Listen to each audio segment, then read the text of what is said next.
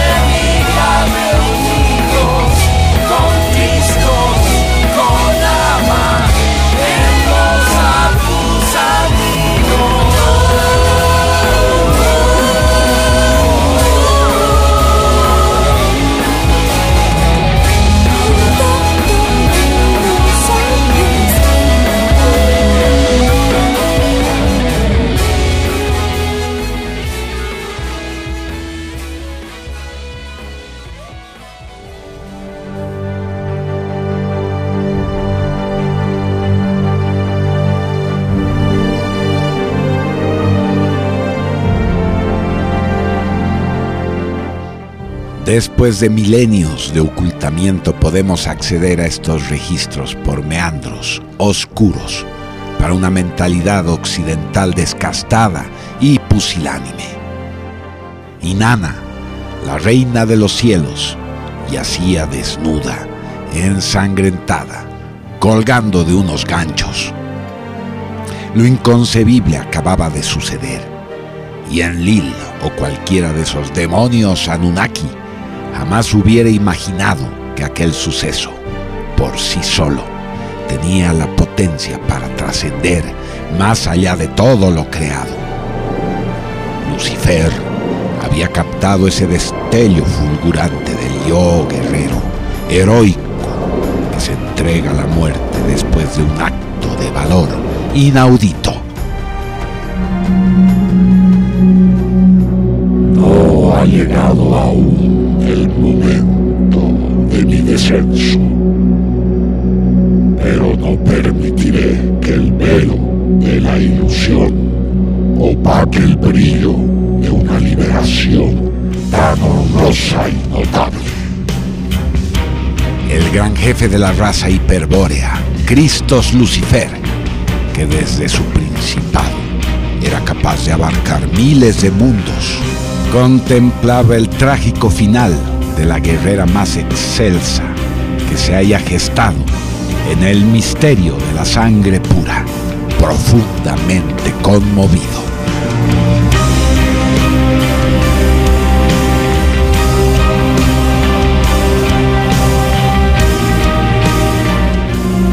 Sangre de mi sangre, amada de los orígenes, no seréis abandonada.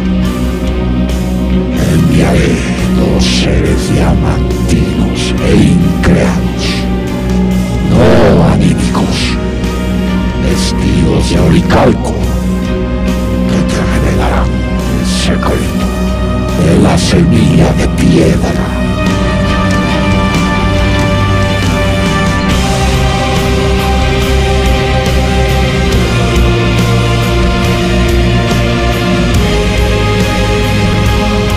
Emanaciones como potestades y altos principados comparecieron prestas de la presencia del gran jefe.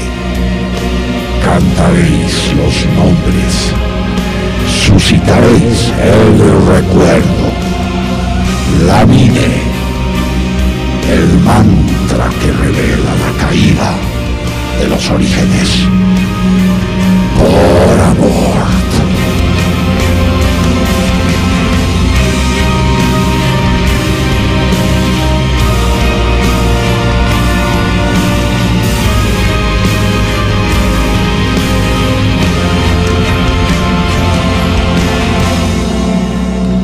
Potestades de más allá del origen comenzaron un vertiginoso descenso. Se precipitaban al mundo mineral, el más denso y pesado del universo material. Al ser seres no anímicos, su ingreso al universo de lo anímico solo era posible en el arquetipo de lo inanimado. Los Olex, espíritus encadenados a los elementales del reino mineral, podían ser vehículos adecuados para la manifestación en la esfera de sentido del demiurgo de verdaderos hombres de piedra.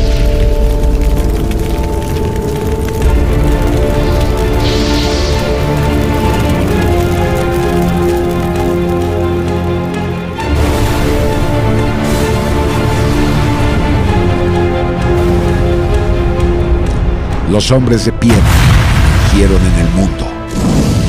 El tiempo trascendente se detuvo. El fulgor de sus presencias aisladas generaba una especie de auténticos vimanas. Levitando lentamente cruzaron el campo de batalla, llegando hasta la ensangrentada columna, el poste de Olcalco donde yacía Ama, colgada de unos ganchos, asidos a su vez a unas pesadas cadenas que envolvían el siniestro transductor Atlante.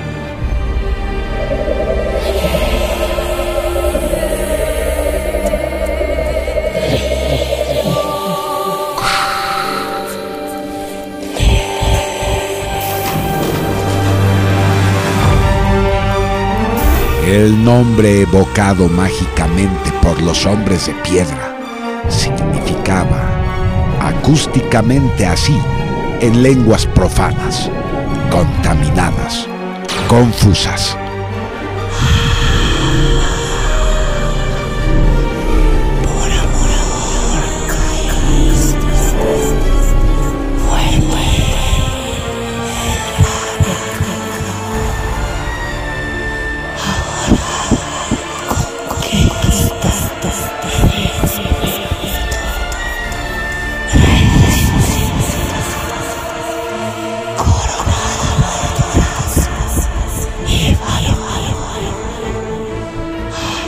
Al principio tenue, un rumor comenzó a elevarse.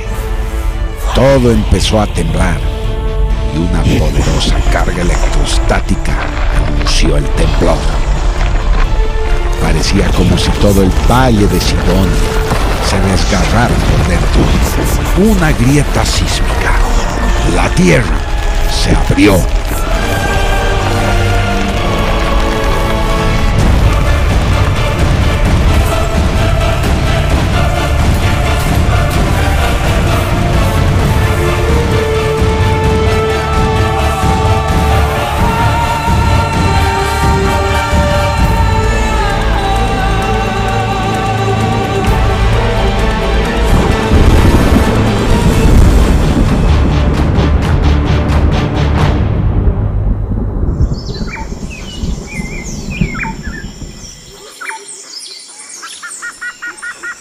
Todo tiene que ver con todo. En 1925 el coronel Fawcett, un explorador inglés de renombre, héroe de guerra, se perdía sin dejar rastro en el inexplorado Mato Grosso, donde aseguraba tenía evidencia de la existencia de una civilización perdida.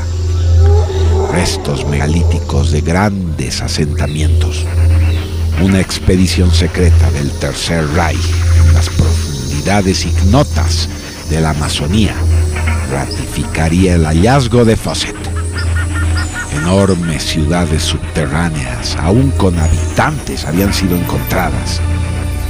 En uno de aquellos acondicionamientos subterráneos asombrosos, el Reich levantó una base donde se reubicarían muchos proyectos de la más alta ciencia germánica.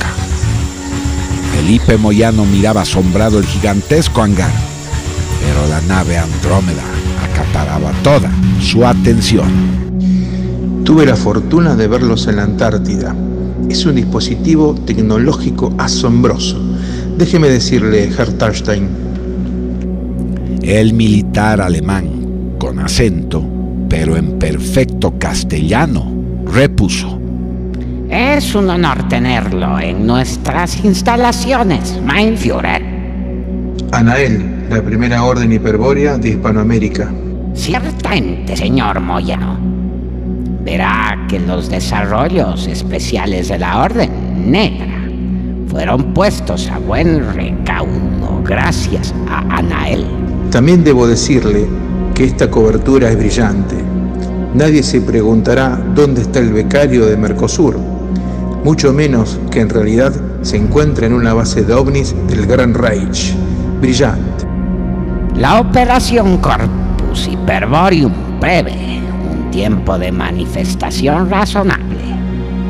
Unos 25 años para que la divulgación de su extraordinario trabajo vaya mutando grandes grupos sociales. Pero, si me permite, señor Moyano, debo decirle que la descomunal presión sinárquica, efecto de esta divulgación, pondría en riesgo su integridad. Es conveniente retirarse. El Kairos lo amerita. En ese momento, una escolta se hacía presente para acompañar al pontífice, el gran emperador, y abordar la nave Andrómeda, que los transportaría hacia los oasis antárticos. La Orden, la Octra, Kartanstein, tiene su misión asignada y saben que regresaré. Sin duda, señor Moyano. Verán más allá de la cobertura que ha sido dispuesta en su ausencia temporal. Dispusimos un clown.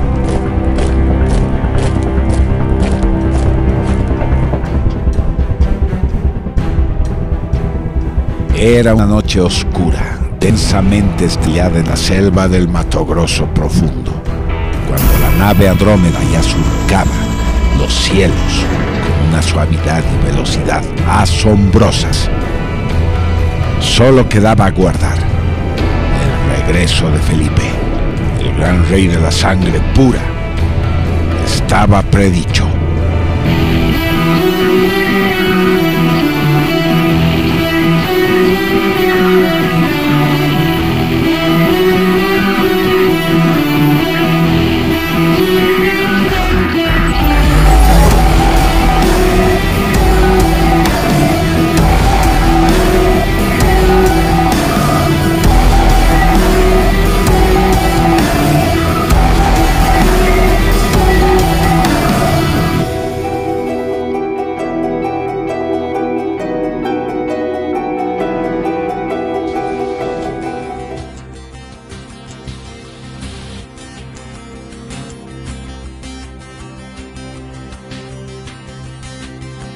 ...2022... La guerra descendía ya de los cielos. Los focos de conflicto planetario volvían a activarse, potenciados por la expansión de la guerra ucraniana. Quedaba una cosa por hacer antes de volver a la caverna secreta.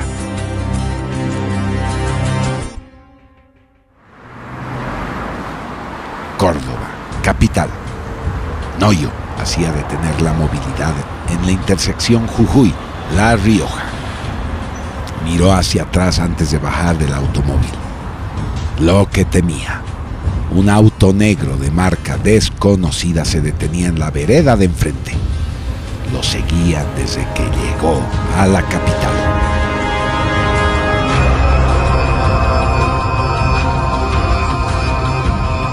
Sigo con vida porque esperan que lo lleve a la plaza liberada de la orden.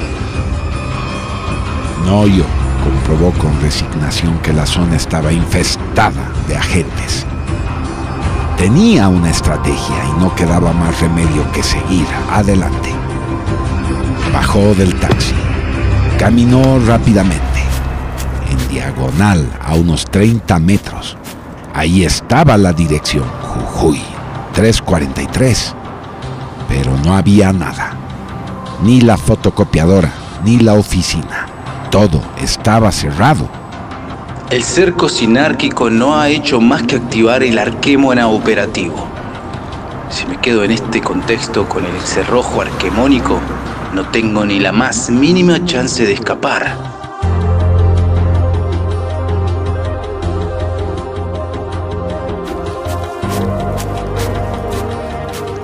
Noyo llegó hasta la puerta y vio en el arco del ventanal superior una especie de engendro con una figura realmente siniestra. Todo el lugar estaba copado por agentes de la sinarquía en varios planos de realidad. No hubo tiempo para más. Los agentes rodeaban a Noyo. Ante suyo, tres hombres de negro dirigiendo la operación de captura. Es inútil todo intento de fuga, Noyo de Tarsis. Si opones resistencia, igual no sirves muerto. Esta vez han subestimado a la casa de Tarsis, demonios.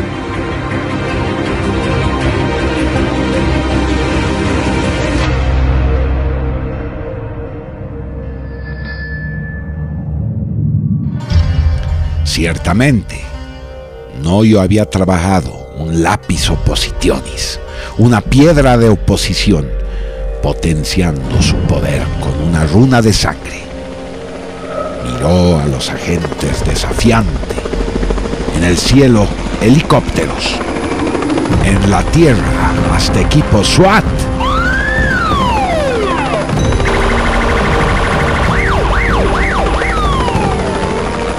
Entonces Noyo simplemente caer el lápiz oposiciones, abriendo el puño, al tiempo que hacía el bala mudra, cuya visión causó la ira de los demonios. Todo fue al mismo tiempo que daba un paso al costado. La piedra chocaba en la baldosa y la sentencia rúnica resbalaba como mantra de sus labios en perpetuo desafío. Lucifer, vence.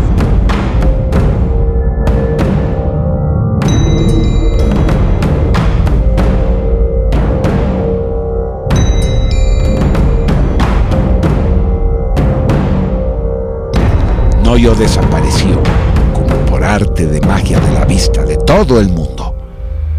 Él seguía ahí, pero en otro plano. Los hombres de negro y los agentes pasaban a su lado una y otra vez tratando de rastrearlo, como el casco o bien la capa de invisibilidad de varias deidades mitológicas. Noyo sabía que debía aprovechar la oportunidad. Entraría con los agentes que ya estaban en el patio interior requisándolo todo. Ahí está, ahí está. La puerta, verde. verde.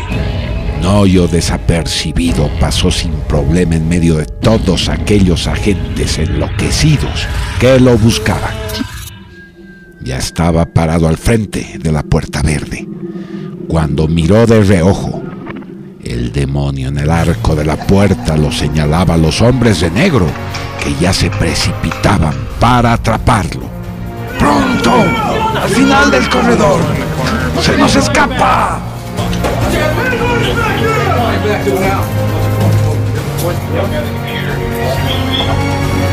Noyo estaba por tocar la puerta verde cuando ésta se abrió. Pronto, Noyo de Tarsis, lo estamos esperando. Noyo cruzó el umbral de la puerta y ésta se cerró. Había conseguido llegar a la plaza liberada. Sorprendido reconoció al otro personaje que acompañaba a Nimrod. ¡Arturo! ¡Por fin! La triple coincidencia se ha concretado.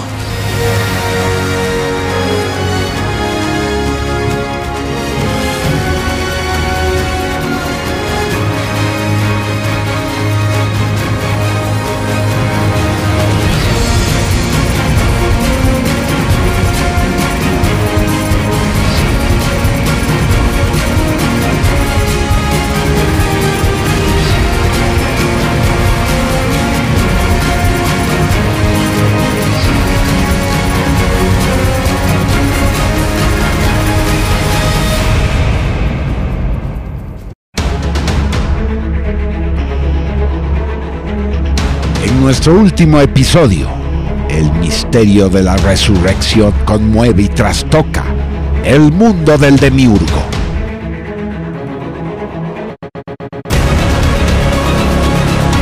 Y llegaremos al final de la gran saga de Belicena Vilca, la última princesa inca.